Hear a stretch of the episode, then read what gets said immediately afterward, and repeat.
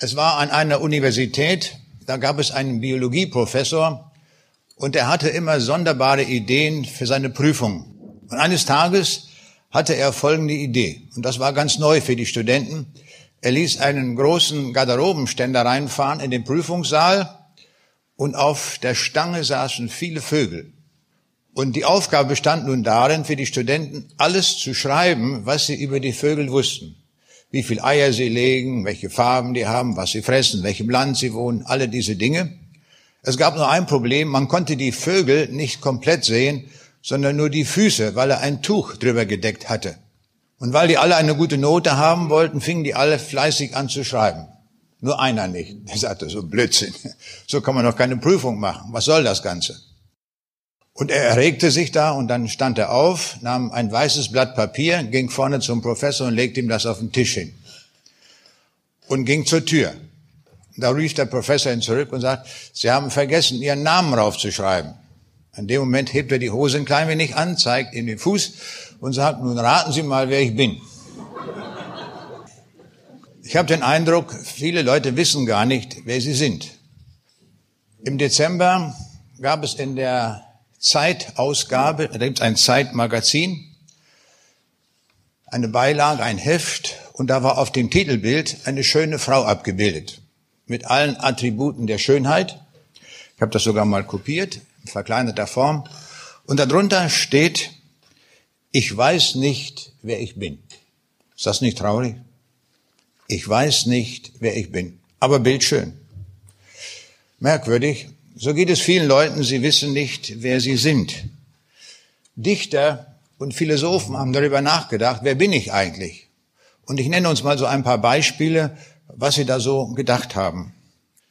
Der Kulturphilosoph und Sprachforscher Friedrich von Schlegel sagt, Mensch ist, was zugleich Tier und Pflanze und Stein ist. Na, der wusste auch nicht, wer er ist. Und Nietzsche sagte, der Mensch ist ein, ist das Untier und Übertier.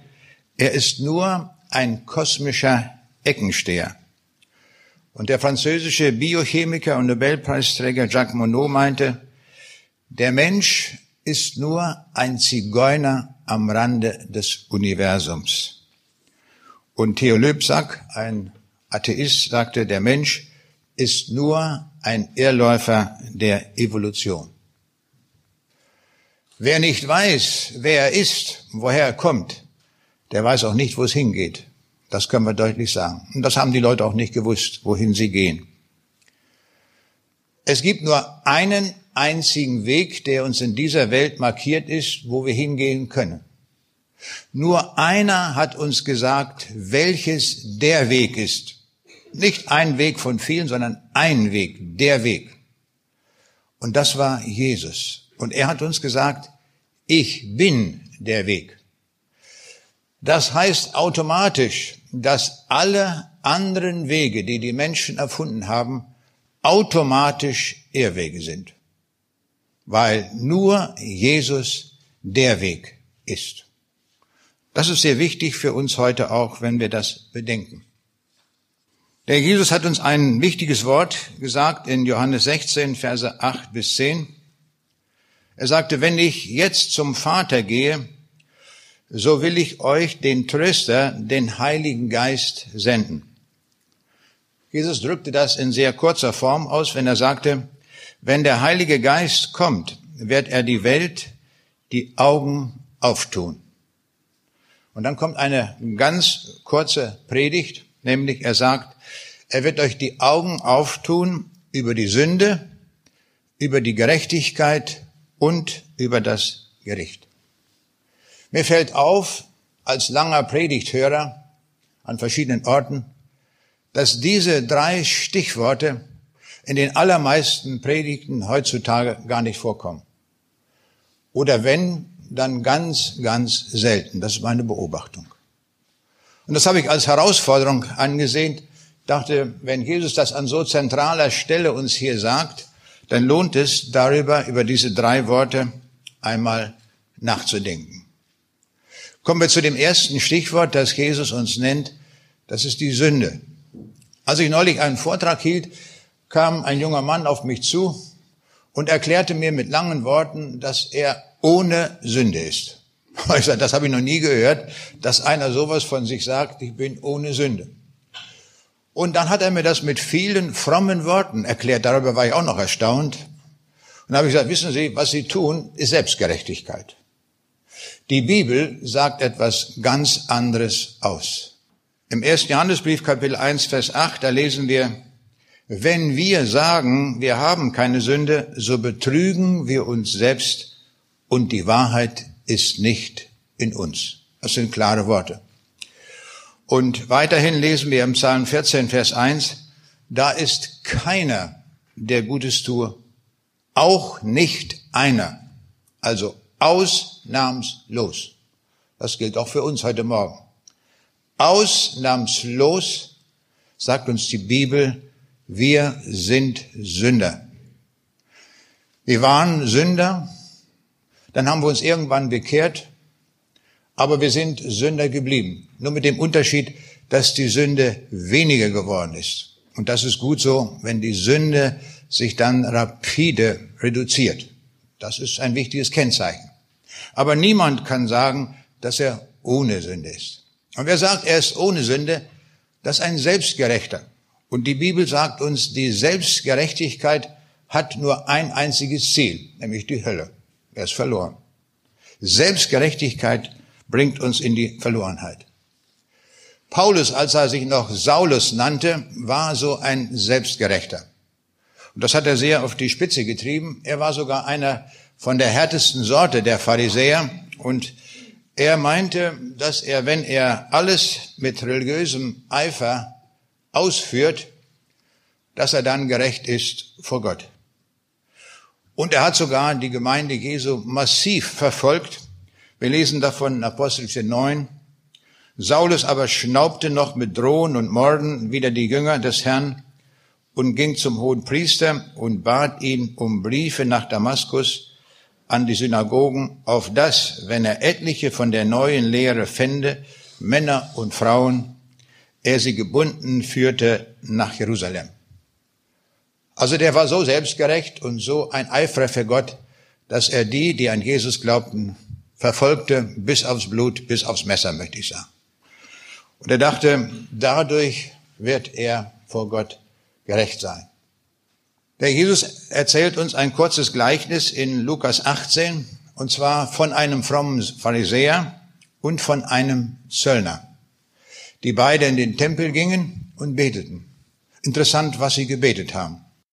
Der fromme Mann, der alles Mögliche getan hat, den Zehnten gegeben hat und alles Mögliche eingehalten hat an dem Gesetz, er sagt, ich danke dir Gott, dass ich nicht bin wie die anderen Leute, die Räuber, die Betrüger, die Ehebrecher und auch wie dieser Zöllner. So war er überzeugt von seiner Selbstgerechtigkeit. Und der Zöllner, der erkannte seine Schuld und seine Sünde und sagt, Gott sei mir Sünder gnädig. Wie beurteilt Jesus diese beiden? Er sagt, der ging gerechtfertigt nach Hause, der, äh, der Zöllner, aber der Pharisäer nicht, bei all seinem Tun und seiner Selbstgerechtigkeit. Die Bibel macht uns klar, dass der Jesus in die Welt gekommen ist, um Sünder selig zu machen. Und es ist immer gut, wenn jemand als Sünder kommt, dann kann ihm geholfen werden. Ich erlebte neulich nach einem Vortrag, da kam ein älterer Mann, er blieb zurück zum Gespräch und er sagte, wissen Sie, meine Sünde ist so groß, mir kann nicht mehr geholfen werden. Ich habe den Eindruck, ich habe den Bogen überspannt. Ich sag, sagen Sie doch mal, was ist denn Ihre Sünde? Und sagt er, ich war noch Kriegsteilnehmer und ich habe im Krieg viele Leute erschossen. Und er sagte, wissen Sie, alle diese Leute, die ich erschossen habe, stehen mir in jeder Nacht vor Augen. In jeder Nacht. Die kommen jede Nacht. Und ich kann es nicht mehr ertragen, diese Sünde, die ich begangen habe, dass ich so viele getötet habe. Und nun kommen sie. Und ich kriege keine ruhige Nacht. Deshalb wissen Sie, auch für sie ist Hilfe. Der Jesus hat gesagt, ich bin gekommen für die Sünder. Und wenn sie Sünder sind, offensichtlich bekennen sie sich ja auch dazu, dann kann ihm geholfen werden. Ich sage, das geben wir jetzt alles unter dem Kreuz Jesu ab. Alle die Toten, alles, was da war. Der Einzige, der damit fertig wird, ist Jesus. Und das haben wir getan. Dann hat er das mitgebetet und er hat die ganze Last, die er Jahrzehnte mit sich herumgeschleppt hat, unter dem Kreuz abgegeben. War er frei. Ich sage, jetzt sind Sie frei. Gott sieht Sie jetzt so an, als hätten Sie nicht eine einzige Sünde getan. Können Sie das vorstellen? Der konnte es gar nicht fassen. Der fing an zu weinen. Aber unter seinem Weinen verbarg sich eine Freude, die durchgebrochen war. Und ich bin sicher, bei diesem Mann in der kommenden Nacht wird keiner mehr erscheinen und ihn anklagen. Das ist Vergebung durch Jesus. Diese Kraft, die in der Vergebung steckt, und sei die Sünde noch so groß, das ist gewaltig, dass der Jesus uns das so zusagt. Im Psalm 32 sagt uns ja David auch von seiner Sünde und er sagt wohl dem, dem die Übertretungen vergeben sind, dem die Sünde bedeckt ist. Wohl dem Menschen, dem der Herr die Schuld nicht zurechnet, dessen Geist kein Trug ist. Denn als ich es wollte verschweigen, verschmachteten meine Gebeine durch mein Klagen. Und hier sehen wir, wie David das bekennt und wie ihm vergeben wird. Viele Leute haben Probleme mit der Bibel. Ist da nun alles Gottes Wort? So wie es im Timotheusbrief steht, alle Schrift von Gott eingegeben? Ist das auch eingegeben von Gott? Und manch einer sagt natürlich, das ist Originalton David. David hat das so erlebt. Der hat seine Sünde bekannt, das beschreibt er jetzt hier und ihm wurde vergeben. Das ist auch ein persönliches Zeugnis. Das kann doch nicht von Gott sein. Oder? Aber in der Bibel steht alle Schrift von Gott eingegeben. Auch dieses hier. Wie muss man sich das vorstellen? Nun, Gott hat dem David gesagt, mein lieber Freund, du hast gesündigt, ich habe dir vergeben, jetzt schreib das mal auf. Für alle Generationen nach dir. Das sollen sie noch bis im 21. Jahrhundert hören, wie es dir ergangen ist mit der Sünde. Aber David, pass auf, wie du schreibst, schreib die Wahrheit. Übertreibe nicht und untertreibe nicht. Es muss Wahrheit sein. Und darum ist das von Gott beauftragt, von Gott autorisiert. Und darum sind auch solche Texte, wo wir den Eindruck haben, dass ein persönliches Zeugnis auch Wort Gottes. Das ist wichtig zu wissen. Aber das Weitere, was hier rauskommt, ist auch sehr wichtig. Wer seine Sünde bekennt und um Vergebung bittet, dem wird sie gewährt. Das ist die Zusage des lebendigen Gottes durch den Herrn Jesus. Die Bibel ist voller Beispiele, wie sie uns zeigt, wie schwere Sünder Rettung fanden. Saulus, der einer der, der sich als den größten Sünder bezeichnet, weil er die Gemeinde verfolgt hat. Das heißt also, der Platz eins der Sünder ist schon belegt. Wenn jemand sagt, ich möchte ins Guinness-Buch der Rekorde kommen wegen meiner Sünde, kann er nicht, weil Platz eins schon belegt ist durch Paulus. So bekennt er sich dass es gewisslich wahr, dass Christus Jesus in die Welt gekommen ist, die Sünder selig zu machen, unter denen ich der Erste bin. Er bezeichnet als den größten Sünder. Aber ihm wurde vergeben und er wurde sogar zum größten Völkerapostel. Das kann Gott machen. Diese Umbuchung, das ist gewaltig, kaum verständlich, dass das geht. Aber es geht. Das ist wichtig auch für uns zu wissen. Wenn jemand unter uns ist und sagt, ich schleppe eine ganze Reihe von Sünden rum, damit werde ich nicht fertig. Komme unter das Kreuz Jesu. Dort ist Platz für dich und dort ist Kraft für dich zur Vergebung aller Sünde.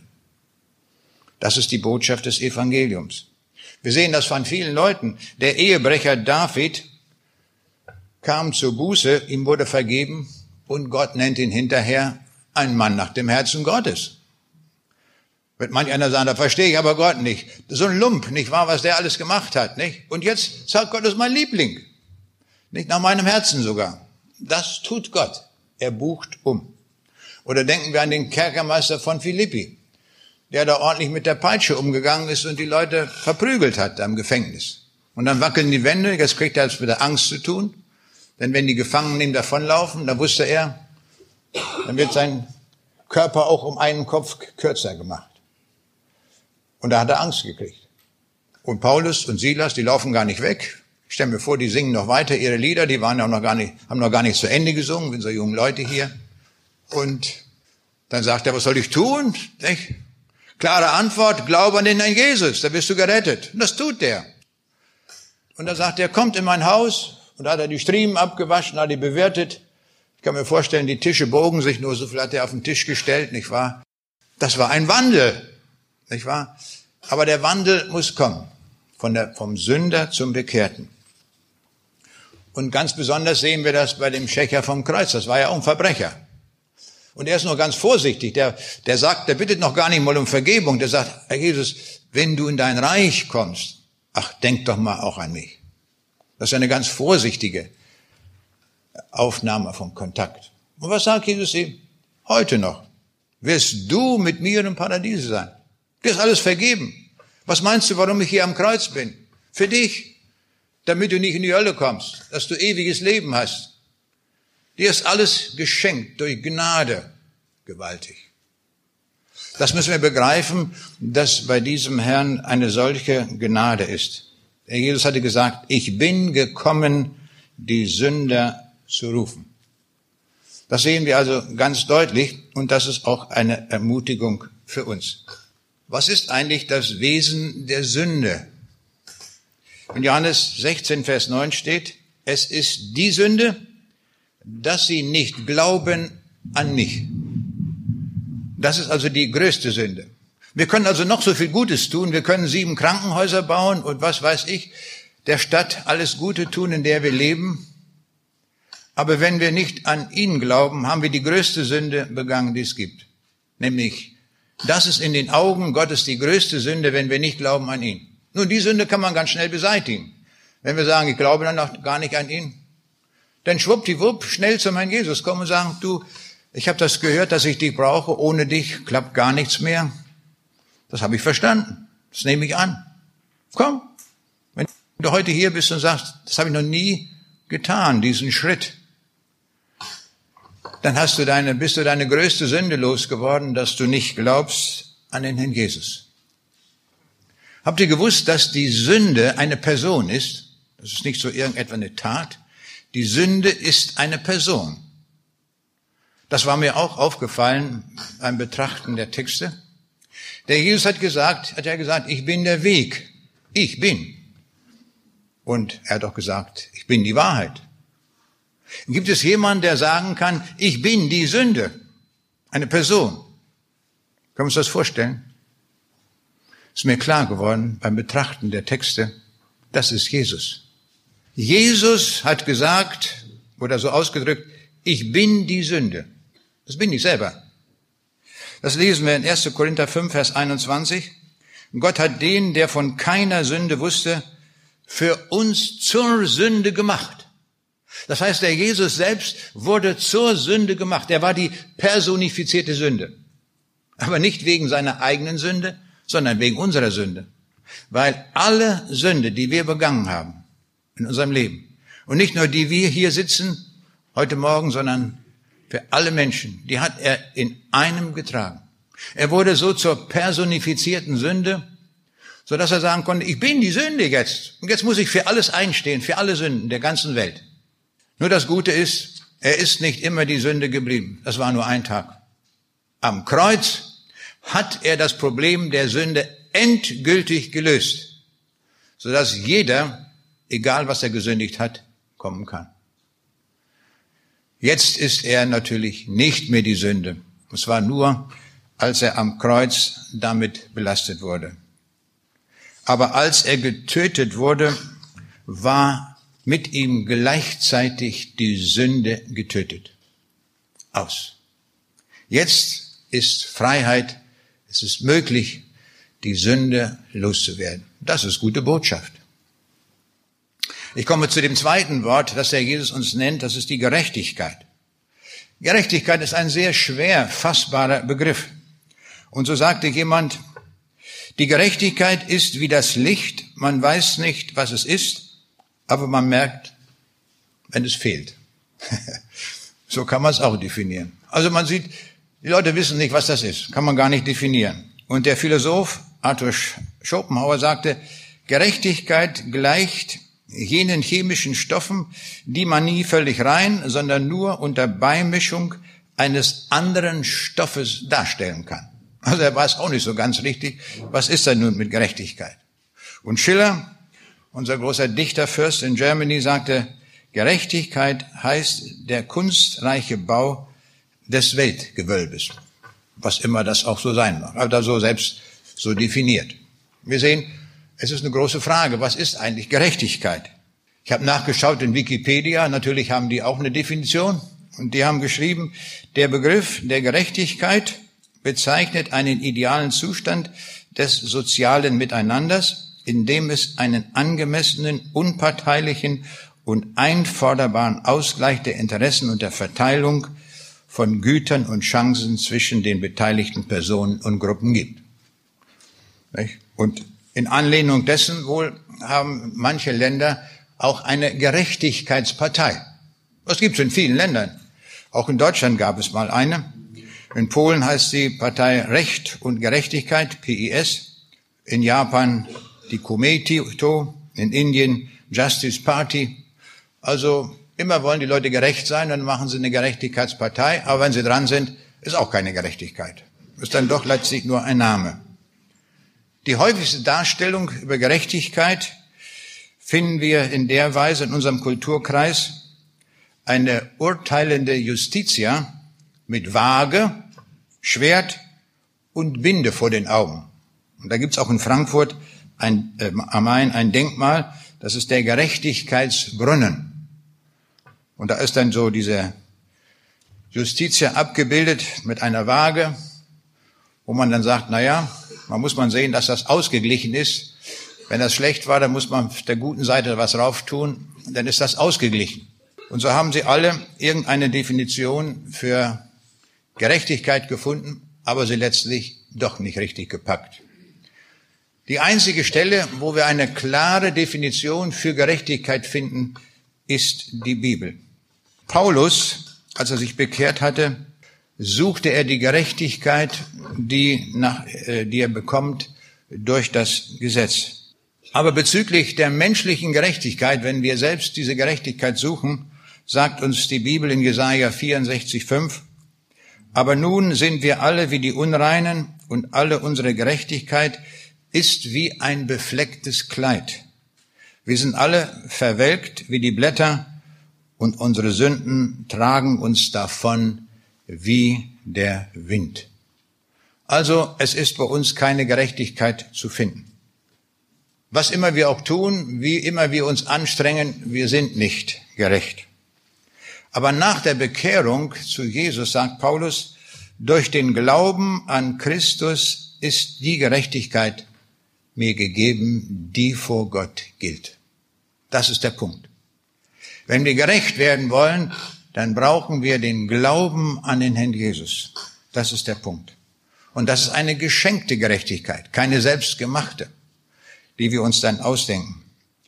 In 1. Korinther 1.30 lesen wir, Christus ist uns von Gott gemacht zur Gerechtigkeit. Das ist die einzige Stelle, wo wir die Gerechtigkeit kriegen können, die dann vor Gott gilt. Im Alten Testament heißt es in 1. Mose 15, Vers 6, Abraham glaubte den Herrn und das rechnete er ihm zu zur Gerechtigkeit. Die allerbeste, die kürzeste Definition der Gerechtigkeit fand ich bei Malachi 2, Vers 20. Kurz, knapp, verständlich für jedermann. Da steht, euch aber, die ihr meinen Namen fürchtet, soll aufgehen die Sonne der Gerechtigkeit. Schönes Wort. Diese Sonne der Gerechtigkeit, sehen wir, ist also eine Person. Und diese Person heißt Jesus. Jesus ist die Sonne der Gerechtigkeit die ewige Sonne, die uns auch in der Ewigkeit erstrahlen wird. In der Ewigkeit gibt es nicht die Sonne, die wir uns immer hier so wünschen. Wenn wir aus dem Haus rauskommen und sehen, die Sonne scheint, freuen wir uns. In der Ewigkeit wird eine andere Sonne leuchten und das wird die Sonne der Gerechtigkeit sein. Bei der Sonne der Gerechtigkeit brauchen wir keine Cremes mehr mit 50 Faktor oder wie die alle heißen, nicht wahr, damit wir keinen Sonnenbrand kriegen, sondern die ewige Sonne Jesu wird uns mild bescheinen. Es wird ewig Licht sein, es wird immer hell sein und wir verbrennen uns nicht. Ist das nicht großartig? Das ist unsere Zukunft. Er ist unsere Gerechtigkeit. Und es kommt noch dazu, so sagt der Paulus, dass wir alle eine Krone kriegen, nämlich die Krone der Gerechtigkeit. So sagt Paulus, ich habe den guten Kampf gekämpft, ich habe den Lauf vollendet, ich habe den Glauben gehalten. Hinfort liegt für mich bereit die Krone der Gerechtigkeit, die mir der Herr, der gerechte Richter, an jedem Tag geben wird, nicht aber mir allein, sondern auch allen, die seine Erscheinung lieb haben. Also stellen wir uns das mal vor, so eine Informatiktagung, nicht jeder mit einer Krone, nicht jeder mit der Krone der Gerechtigkeit. Also wie das aussehen wird, das muss ja gewaltig sein. Nicht? Wir sehen, wir haben noch vieles zu erwarten. All das glauben wir, im Glauben nehmen wir das an, aber was wir glauben, ist Wirklichkeit. Das ist das Großartige.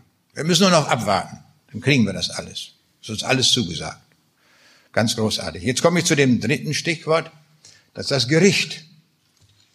Weithin haben wir nicht nur eine falsche Vorstellung von uns selber, sondern wir haben auch eine falsche Vorstellung von Gott. Wir wissen gar nicht, wer er ist. Der Volksmund hat da ein Liebeswort erfunden und spricht vom lieben Gott. Der liebe Gott. Wer ist eigentlich der liebe Gott? Was ist das für einer? Was ist das für ein lieber Gott? Nun, die Dichter haben das alles auch festgehalten und ich glaube, derjenige, der das am besten in der Dichtkunst festgehalten hat, das war Wolfgang Borchert, der dieses Bühnenstück geschrieben hat, draußen vor der Tür.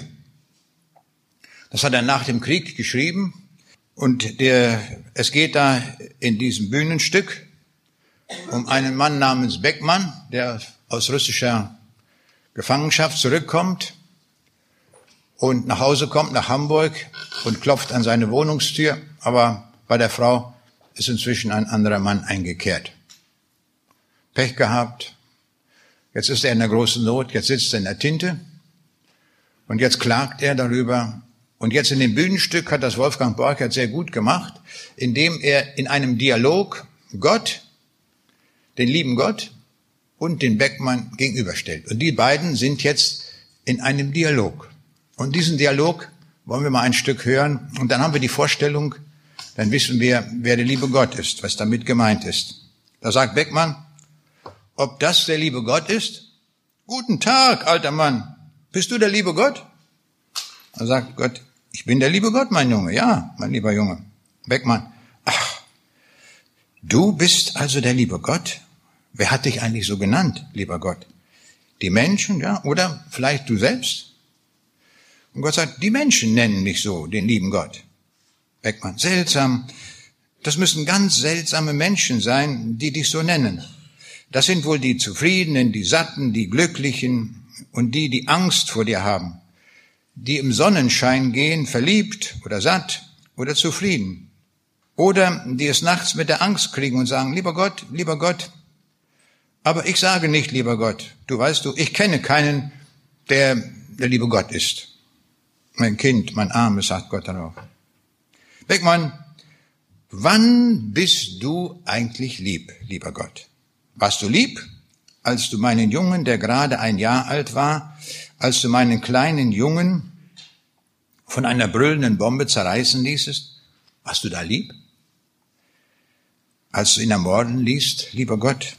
Und er antwortet, ich habe ihn nicht ermorden lassen. Ach, nein, richtig, du hast es nur zugelassen, du hast nicht hingehört, als er schrie und als die Bomben brüllten. Wo warst du eigentlich, als die Bomben brüllten, lieber Gott? Oder warst du lieb, als von meinem Spättrupp elf Mann fehlten? Elf Mann zu wenig, lieber Gott. Und du warst gar nicht da, lieber Gott. Die elf Mann haben laut geschrien in dem einsamen Wald, aber du warst einfach nicht da, lieber Gott. Und wo warst du? In Stalingrad, lieber Gott. Warst du da lieb? Warst du denn eigentlich, wann warst du denn eigentlich lieb, lieber Gott? Wann hast du dich jemals um uns gekümmert. Sagt Gott, ja, keiner glaubt an mich, du nicht, keiner. Ich bin der Gott, an den keiner mehr glaubt und um den keiner sich kümmert. Ihr kümmert euch auch nicht um mich. Und jetzt sagt Beckmann, hat Gott Theologie studiert? Wer kümmert sich um wen? Ach, du bist alt. Gott, du bist unmodern. Du kommst mit unseren langen Listen von Toten und Ängsten nicht mehr mit. Wir kennen dich nicht mehr so recht. Du bist ein Märchenbuch, lieber Gott. Heute brauchen wir einen neuen, weißt du, einen für unsere Angst und unsere Not, einen ganz neuen. Oh, wir haben dich gesucht in jeder Ruine, in jedem Granattrichter, in jeder Nacht. Wir haben dich gerufen, Gott. Wir haben nach dir gebrüllt, geweint, geflucht. Wo warst du, lieber Gott? Und so geht das dann ständig weiter. Und er hat das auf den Punkt gebracht, das Denken über den lieben Gott. Und viele haben eine falsche Vorstellung von Gott. Auch Friedrich von Schiller, unser großer deutscher Dichter, wie wir ihn nennen, Freude schöner Götterfunken, sagt der Tochter aus Elysium, wir betreten feuertrunken himmlische dein Heiligtum. Ihr stürzt nieder Millionen, ahnest du den Schöpfer Welt, such ihn überm Sternenzelt. Über den Sternen muss er wohnen. Da wird Gott der große Unbekannte, ganz weit weg, zig Millionen Lichtjahre entfernt, überm Sternenzelt. So wird Gott bei ihm dargestellt. Und Ernst Moritz Arndt, der das bekannte Vaterlandslied geschrieben hat, sagt, der Gott, der Eisen wachsen ließ. Was ist denn das für ein Gott? Kann mir gar nicht vorstellen. Ein Gott, der Eisen wachsen ließ, der wollte keine Knechte. Drum gab er Säbel, Schwert und Spieß dem Mann für seine Rechte. Also wir sehen, da gibt es tausenderlei Vorstellungen, die Gott sich gemacht, die Menschen sich gemacht haben vom lieben Gott. Ob der nun Eisen wachsen ließ oder jenseits vom Universum ist. Alle diese Vorstellungen sehen wir, sind Menschen gemacht. Das haben wir jetzt uns zurechtgezimmert. Es gibt nur eine einzige Stelle, wo wir wirklich erfahren, wer dieser Gott ist, der alles gemacht hat. Der der Urheber des Universums ist, der auch unser Urheber ist, erfahren wir nur von ihm aus der Bibel. Und da stellt sich Gott ganz anders dar, als wir ihn uns vorgestellt haben. Und da stellen wir fest, Gott ist immer beides, nicht eins. Er ist immer beides gleichzeitig. Er ist der Gott der Liebe. Gott ist die Liebe und wer in der Liebe bleibt, der bleibt in Gott und Gott in ihm. Aber er ist gleichzeitig auch der Gott des Gerichtes. Gerechtigkeit und Gericht sind deines Thrones Stütze. Psalm 89, 15. Wir sehen also, beides trifft zu für Gott. Oder an anderer Stelle, er ist gleichzeitig der liebende Gott, aber auch der zornige Gott. Ich habe dich je und je geliebt, darum habe ich dich aus lauter Güte zu mir gezogen. Lesen wir in Jeremia 31, Vers 3. Aber auch Gott ist ein verzehrendes Feuer. Hebräer 12, Vers 29. Oder Johannes 3, Vers 36. Wer aber dem Sohn nicht gehorsam ist, der wird das Leben nicht sehen, sondern der Zorn Gottes bleibt über ihm. Das müssen wir wissen. Wenn wir nicht an ihn glauben, bleibt der haben wir den zornigen Gott, dann ist das nicht der liebe Gott. Ein Gott, der zornig ist über uns, weil wir seinen Sohn Jesus ablehnen.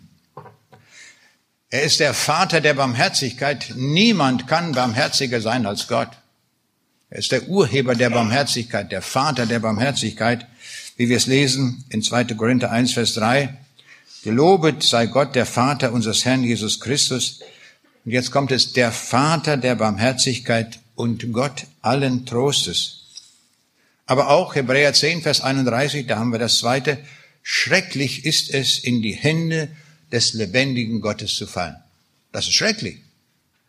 Das hat mit dem lieben Gott gar nichts mehr zu tun. Wenn wir ihm gegenüberstehen mit unvergebener Sünde, das ist schrecklich. Ganz, ganz schlimm. Damit sind wir beim dritten Wort angelangt, Sünde, Gerechtigkeit und Gericht. Wer das Gericht verschweigt, hat das Evangelium nicht nur halb verkündigt, sondern er hat es sogar verraten.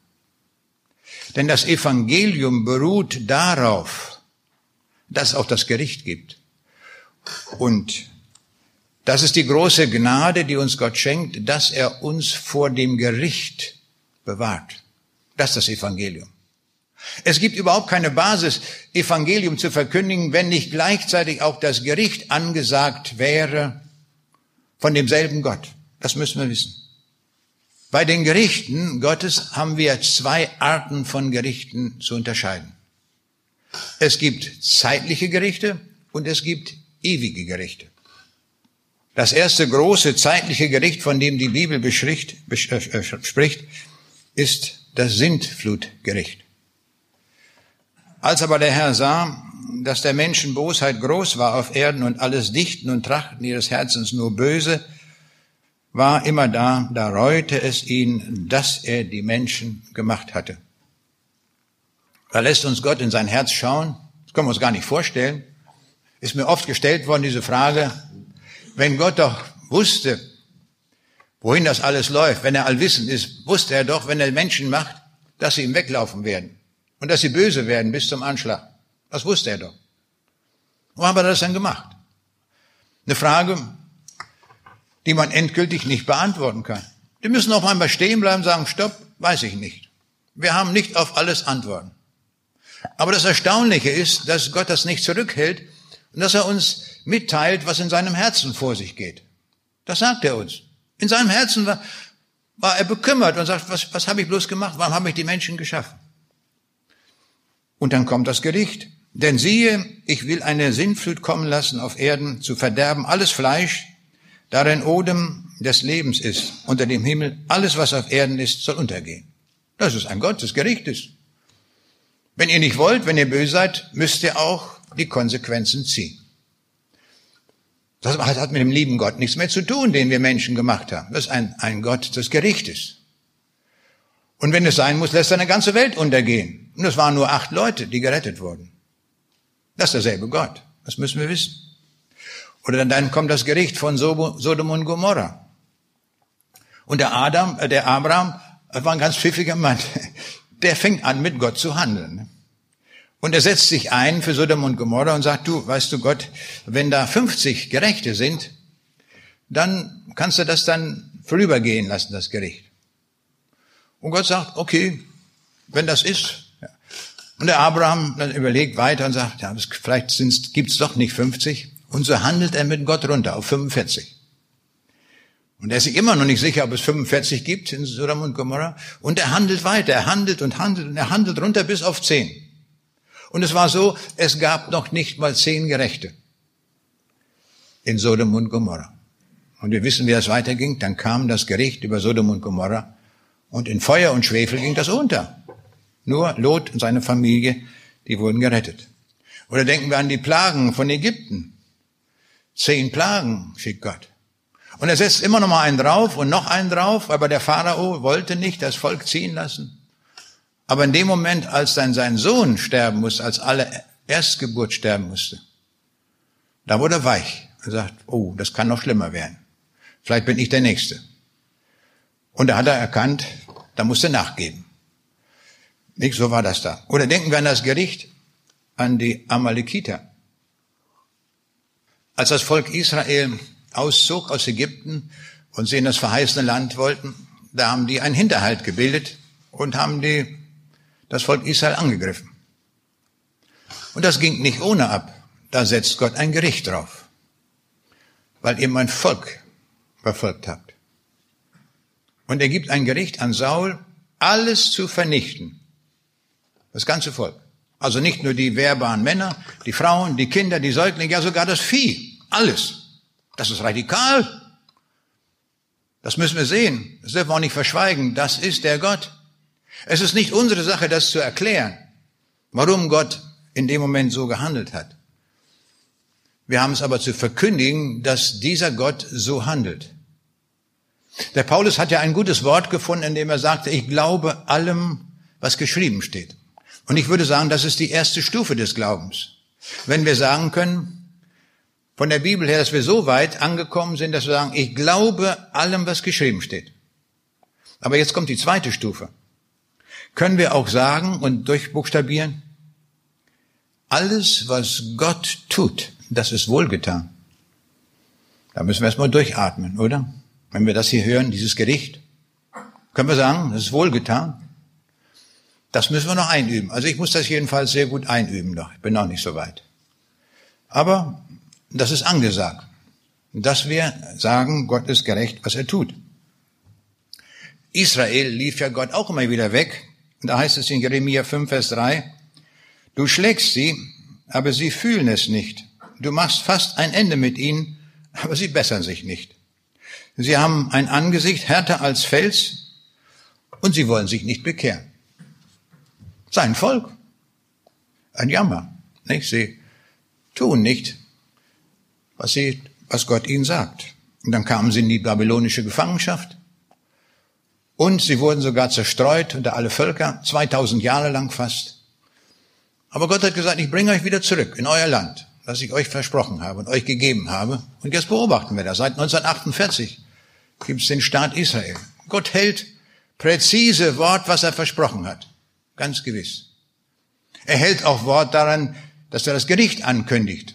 Denn wir finden viele Stellen im Alten Testament, wo Gott sagt, ich werde euch zerstreuen unter alle Völker.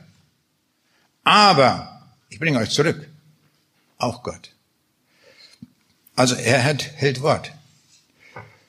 Ein Gericht empfinde ich auch über Deutschland. Wir haben ja sein Volk in einer unglaublichen Weise verfolgt und sogar mit dem Plan, das Volk zu vernichten. Das ist ja noch schlimmer, als was die Amalekiter getan haben. Eigentlich, wenn Gott den gleichen Maßstab angelegt hätte wie bei den Amalekitern, hätte es uns gar nicht mehr geben können. Weil Gott gesagt hat, das ist ja das Schlimmste, was es gibt. Was die getan haben. Weg damit. Haben wir auf der Erde nichts mehr zu suchen. Aber Gott hat gesagt, nein, so schlimm mache ich es nicht. Ich lasse ihn noch. Vielleicht auch, weil es viele Gerechte geben wird, die Gott die Treue halten, die bei ihm bleiben. Das hat er auch gesehen. Vielleicht deswegen. Wir kennen den Plan Gottes nicht. Aber immerhin hat er auch ein Gericht über Deutschland gegeben, nämlich ein Viertel von Deutsch, vom deutschen Gebiet wurde abgetrennt. Ein Viertel ist eine Menge. Also stell dir vor, wenn ein Viertel von der Schweiz wegkommt und ihr seid auch weg, stell dir das mal vor. Nicht? Das ist schon ein happiges Ding. Nicht? Ich gehöre ja mit dazu zu denen, die aus dem Osten kommen. Ostpreußen. Alles weg. Ratzeka. Ganz Schlesien. Ganz Hinterpommern. Alles weg. Zack. Und acht Millionen Flüchtlinge auf einmal. Ich war auch so einer.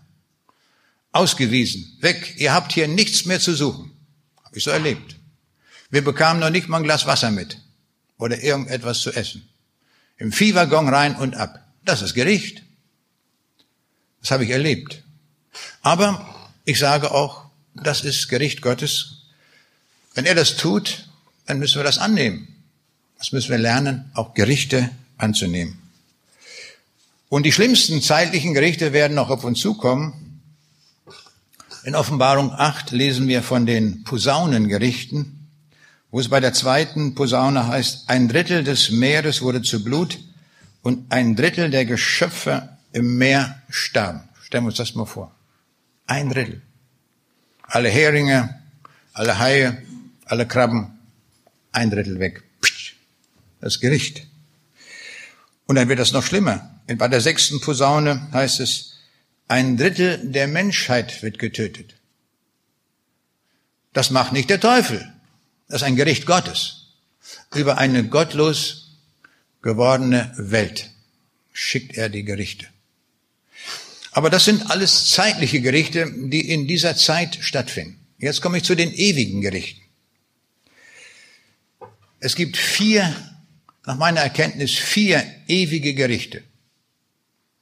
Das erste ewige Gericht war das Gericht von Golgatha. Das Gericht von Golgatha fand zwar in der Zeit statt, aber die Wirkung war eine ewige. Es war ein ewiges Gericht. Es war ein Gericht, ich würde sagen, das außergewöhnlichste Gericht, das man sich überhaupt nur vorstellen kann. Derjenige nämlich, dem alle ewigen Gerichte übertragen sind, der wird zuallererst selbst gerichtet. Können wir uns das vorstellen? Der Richter der Welt wird selbst gerichtet. Wenn er richten wird, kann er sagen, ich wurde zuerst gerichtet. Ich weiß, wie das ist. Er hat das erfahren. Er wird nicht wegen seiner Vergehen gerichtet, sondern wegen unserer Vergehen. Das ist das Schrecklichste, was man sich überhaupt vorstellen kann. Bei diesem Gericht von Golgatha wurde jede Lüge, jeder Ehebruch, jeder Diebstahl, jede Heuchelei, jeder Mord, den, der überhaupt auf dieser Erde stattgefunden hat, jedes falsche Zeugnis, jeder Streit, alles, was wir in dieser Welt an Sünde kennen, wurde auf einem Schlag, an einem Tag, alles auf Jesus gelegt. Das war ein ungeheures Gericht. Und darum hat ja auch Jesus, als er im Garten Gethsemane war, Blutstropfen geschwitzt. Er sagt, Vater, ist das möglich, dass das vorübergeht? Hast du irgendeine Idee, wie wir Menschen retten können? Gibt es eine Chance? Du bist doch allmächtig, du kannst doch alles machen. Und Gott hat gar nicht geantwortet, das kann man auch nicht vorstellen. Er redet gar nicht mehr mit seinem Sohn. Aus. Und er versucht es zweimal, den Vater anzurufen, und der Vater redet nicht mit ihm. War auch nicht nötig. Warum? Weil er wusste, warum er in diese Welt gekommen ist. Er war in diese Welt gekommen, um die Sünde aller Menschen zu tragen. Welcher irdische Richter würde für einen Schwerverbrecher ins Gefängnis gehen? Wer würde das tun? Ich glaube keiner. Hier haben wir einen, der das gemacht hat. Der ging für den schwersten Verbrecher ans Kreuz, um den noch rauszuholen, dass der in den Himmel kommen kann. Das soll mal einer fassen. Ich kann es nicht fassen. Das ist so gewaltig, so eine unvorstellbar große Liebe, die sich hier offenbart an uns Menschen, dass wir sie mit Worten nicht mehr beschreiben können. Da können wir nur noch staunend davor stehen und sagen, ist das wirklich so? Hast du uns so geliebt, Herr? Obwohl wir solche Gauner sind und ich möchte fast sagen, Pastor Kemmel hat immer gesagt, die Lumpen, nicht wahr? Selbst die Lumpen können kommen, alle können kommen. Das ist ja unglaublich, ist ja unvorstellbar. Aber das hat Jesus getan. Er gab sein Blut und sein Leben so dass er sogar dem Verbrecher sagen könnte, heute noch wirst du mit mir im Paradiese sein. Das ist die abgrundtiefe Liebe, wie sie tiefer nicht sein kann. Alles, was wir so ausdrücken mit Liebe, nicht wahr? Wir haben ja so, so einen Begriff, so einen allgemeinen Begriff Liebe. Alles ist Liebe, nicht wahr? Wir sagen, ähm, Autos lieben Aral, nicht? Und die Hunde lieben Chappis, nicht wahr?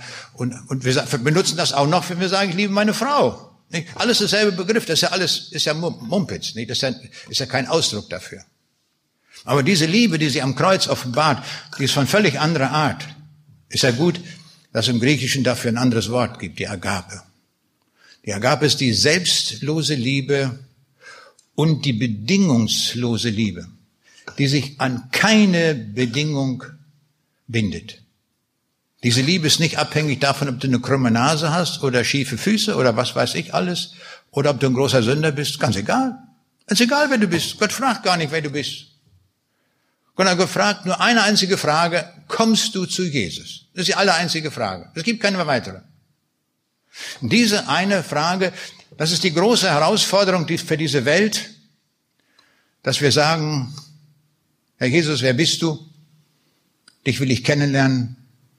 Dich brauche ich. Sonst werde ich gerichtet. Ich brauche dich auf jeden Fall. Das war das größte Gericht, das geschehen ist an Jesus. Und jetzt hat Gott ihm, diesem Jesus, alle weiteren Gerichte übergeben. Gott selbst richtet gar nicht. Das lesen wir in Johannes 5, Vers 22. Denn der Vater richtet niemand, sondern das Gericht hat er dem Sohn übergeben. Also derjenige, der gerichtet wurde, wird jetzt zum Richter bestellt.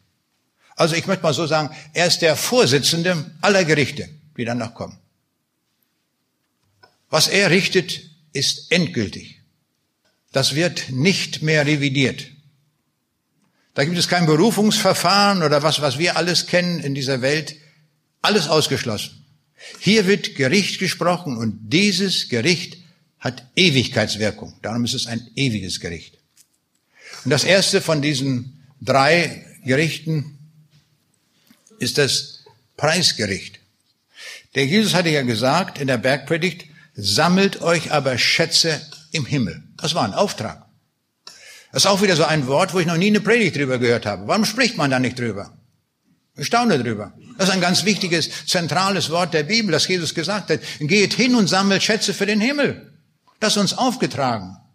Wirke in dieser Welt. Und wenn du nur jemand ein Glas Wasser weiterreichst im Namen Gottes, das ist Frucht der Ewigkeit.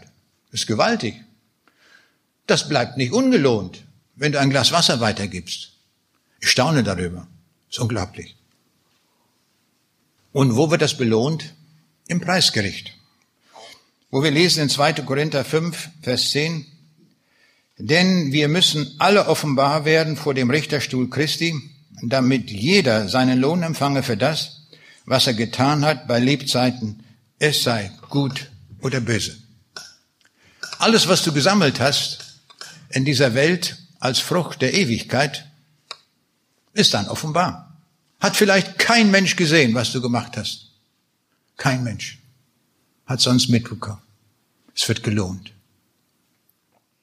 An dieser Stelle fällt mir mal eine Geschichte ein, die mich heute noch bewegt, nach so vielen Jahren.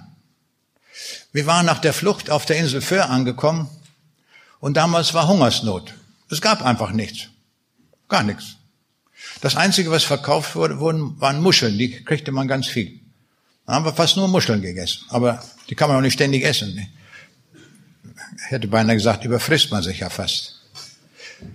Und so war große Hungersnot und es war so schlimm sogar, und so ging es vielen Kindern, die bekamen dort Lebertran.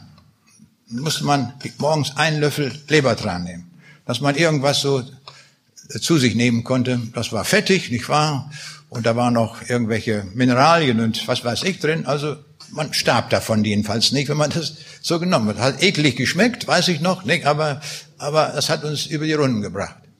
Und dann weiß ich, wir Kinder spielten draußen und dann kommt eine Frau auf mich zu, vielleicht sah ich am verhungertsten aus oder was weiß ich, und bringt mir eine Schnitte mit Schmalzbrot. Keine Wurst drauf, kein Käse, wie wir das hier Greling kriegen, sondern einfach nur Schmalz. Und die gab mir das. Boah, denke ich, was ist das? Das ist ja was, was Edles. Und dann verschwand die. Ich habe noch, glaube ich, noch nicht mal Danke gesagt. Da war die weg, hat mir das gegeben. Und diese Frau ist mir immer so zum Bild geworden. Ich habe sie nie wieder gesehen, weiß ich jedenfalls nicht. Das ist Frucht der Ewigkeit. Diese Schnitte Brot, die wird sie in der Ewigkeit wiederfinden, weil sie aus Barmherzigkeit gehandelt hat. Das ist es.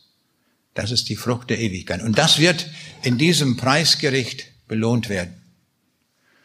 Es wird nichts vergessen werden. Wir vergessen ja viele Dinge, nicht wahr? Manchmal will ich dies und dies habe ich vor, dann habe ich es vergessen, wenn ich es mir nicht aufschreibe. So ist das nun mal im Leben. Aber dort, in diesem Preisgericht, wird nichts vergessen. Selbst diese Schnitte Brot nicht. Die hat Ewigkeitsbedeutung. Und das wird hier in diesem Gericht beurteilt. In diesem Gericht, sagt die Bibel, geht keiner verloren, aber es wird bewertet. Einen anderen Grund, sagt Paulus, kann niemand legen als dem, der gelegt ist, welcher ist Jesus Christus. Wenn aber jemand auf den Grund baut, Gold, Silber, Edelsteine, Holz, Heu, Stroh, so wird das Werk eines jeden offenbar werden. Der Tag des Gerichts wird's klar machen. Denn mit Feuer wird er sich offenbaren und von welcher Art eines jeden Werk ist. Das wird das Feuer erweisen. Wird jemands Werk bleiben, der, dass er darauf gebaut hat, der wird seinen Lohn bekommen. Wird aber jemandes Werk verbrennen, so wird er Schaden leiden, er selbst aber wird gerettet werden, doch so wie durchs Feuer hindurch. Ich stelle mir vor, so wie in der Mathematik, da kommt noch ein Faktor davor. Und das ist der Faktor der Liebe. Mit wie viel Liebe haben wir das getan? Mit wie viel Liebe haben wir ein Glas Wasser weitergegeben? Dieser Faktor, diese, möchte mal sagen, die Naturkonstante Gottes, die wird noch benutzt zur Multiplikation. Und wenn du das mit großer Liebe getan hast, gibt das einen großen Wert. Und wenn du das so gemacht hast, oh, dem gönne ich das Wasser gar nicht. also vielleicht sogar in Hass, aber man sagte, konnte ich ja nicht anders, da wird das verbrennen. Da bleibt nichts von übrig von diesem Wasser, das du gegeben hast. Aber interessant ist, es wird verwandelt werden in Gold. Das ist das Großartige. Das ist mir so deutlich geworden an der Geschichte von der Königin von Saba, die ja zu Salomo kam und wir können ja Salomo setzen für Jesus. Salomo war der weiseste aller Menschen und Jesus, wird uns gesagt, ist der Ursprung, der Quelle der Weisheit. Und diese Königin von Saba, das sind wir ja, in dem, wenn wir es gleichnishaft betrachten, und die bringt 120 Zentner Gold mit. Ist ja gewaltig, nicht? Das war die, der war ja schon sowieso reich, war ja gar keine Frage, da musste man ja nicht Gold mitbringen. Aber er tat sie, 120 Zentner Gold in der Luther-Übersetzung. Und so können wir vorstellen, das, was wir auf dieser Erde hier wirken, wird umgewandelt in Gold.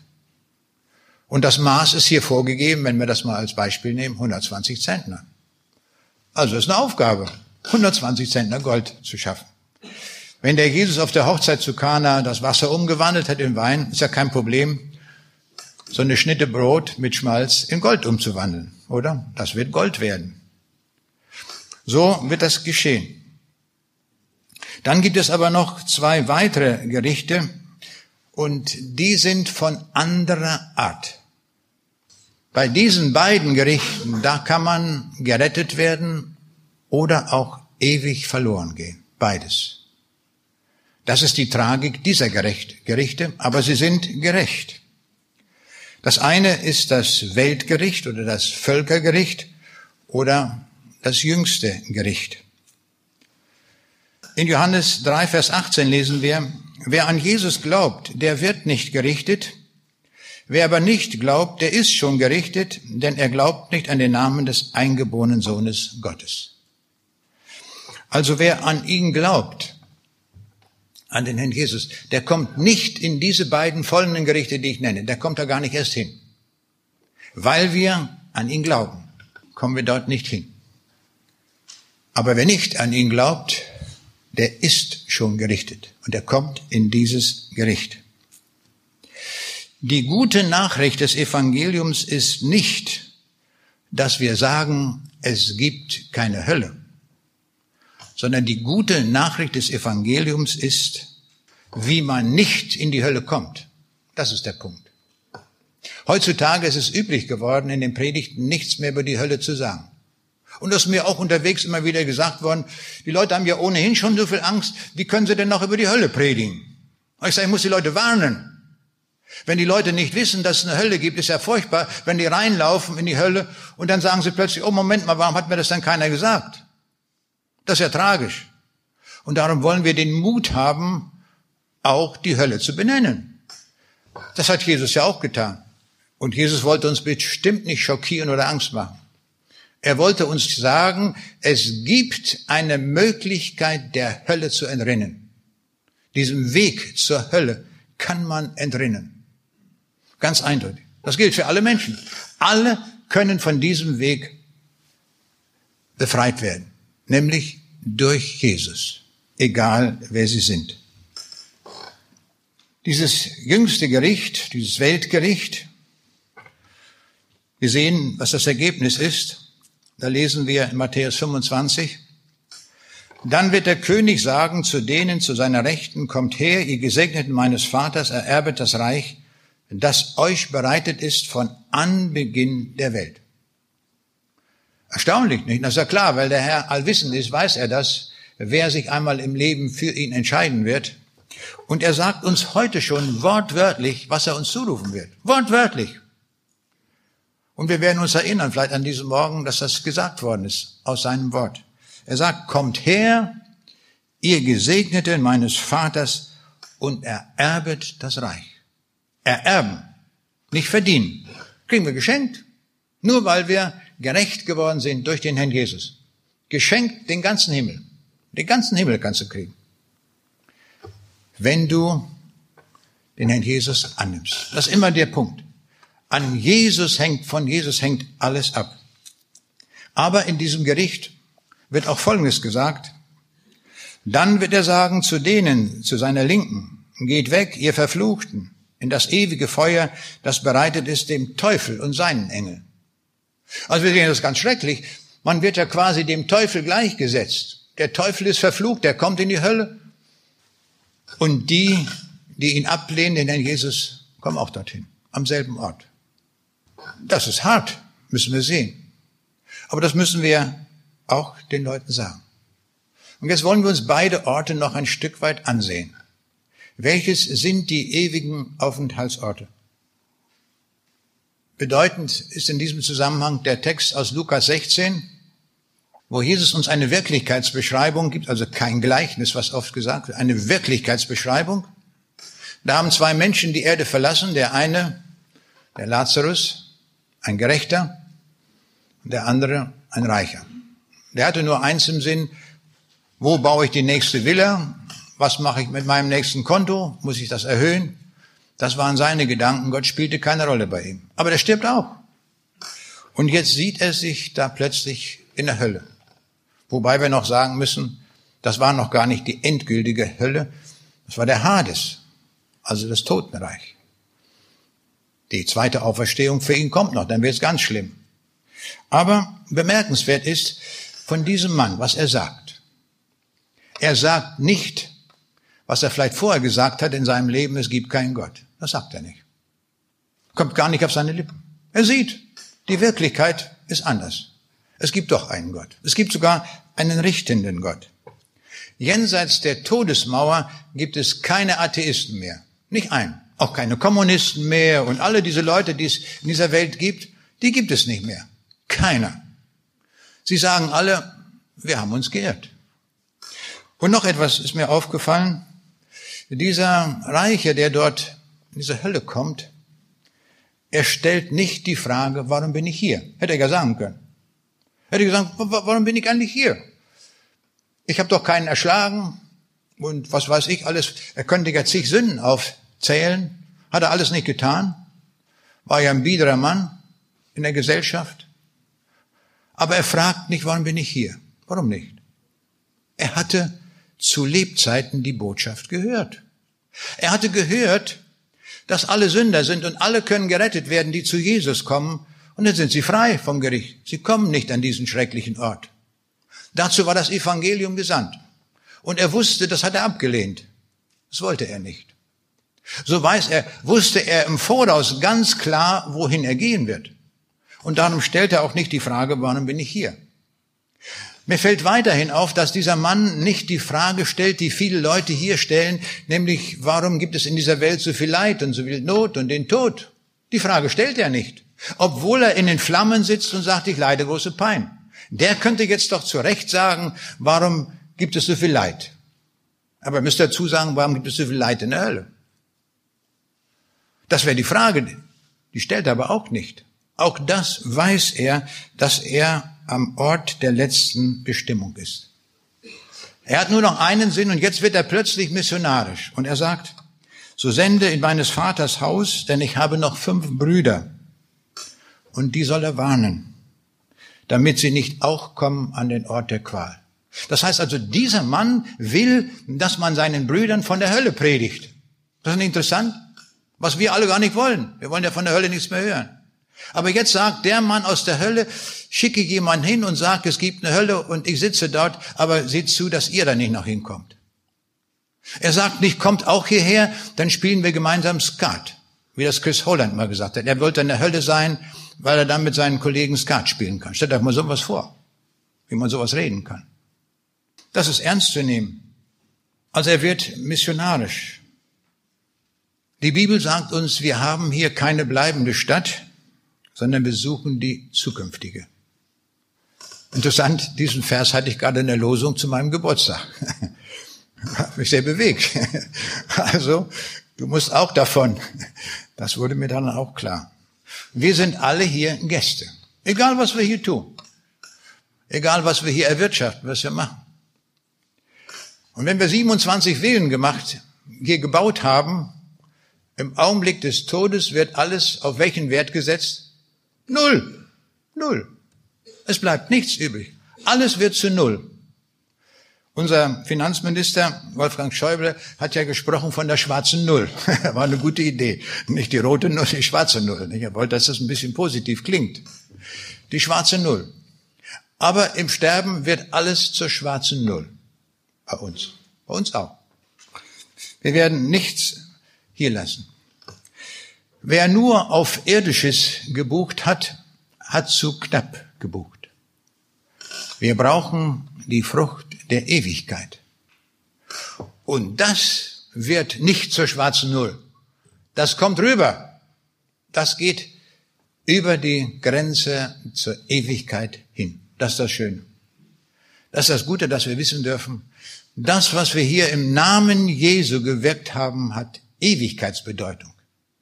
Das wird nicht zur schwarzen Null, sondern zu 120 Zentner Gold, meinetwegen. Von Jesus gewandelt. Und darum möchte ich uns allen zurufen, es lohnt sich, diesem Herrn zu dienen, mit ihm zu gehen, mit ihm zu wirken. Das ist lohnend. Das ist das lohnendste Geschäft, möchte ich fast sagen, nicht wahr, dass man in dieser Welt überhaupt nur tun kann. Und nun kommt die Frage, wie sieht es auf der Seite bei Jesus aus? Das müssen wir auch wissen. Und das ist ganz wunderbar.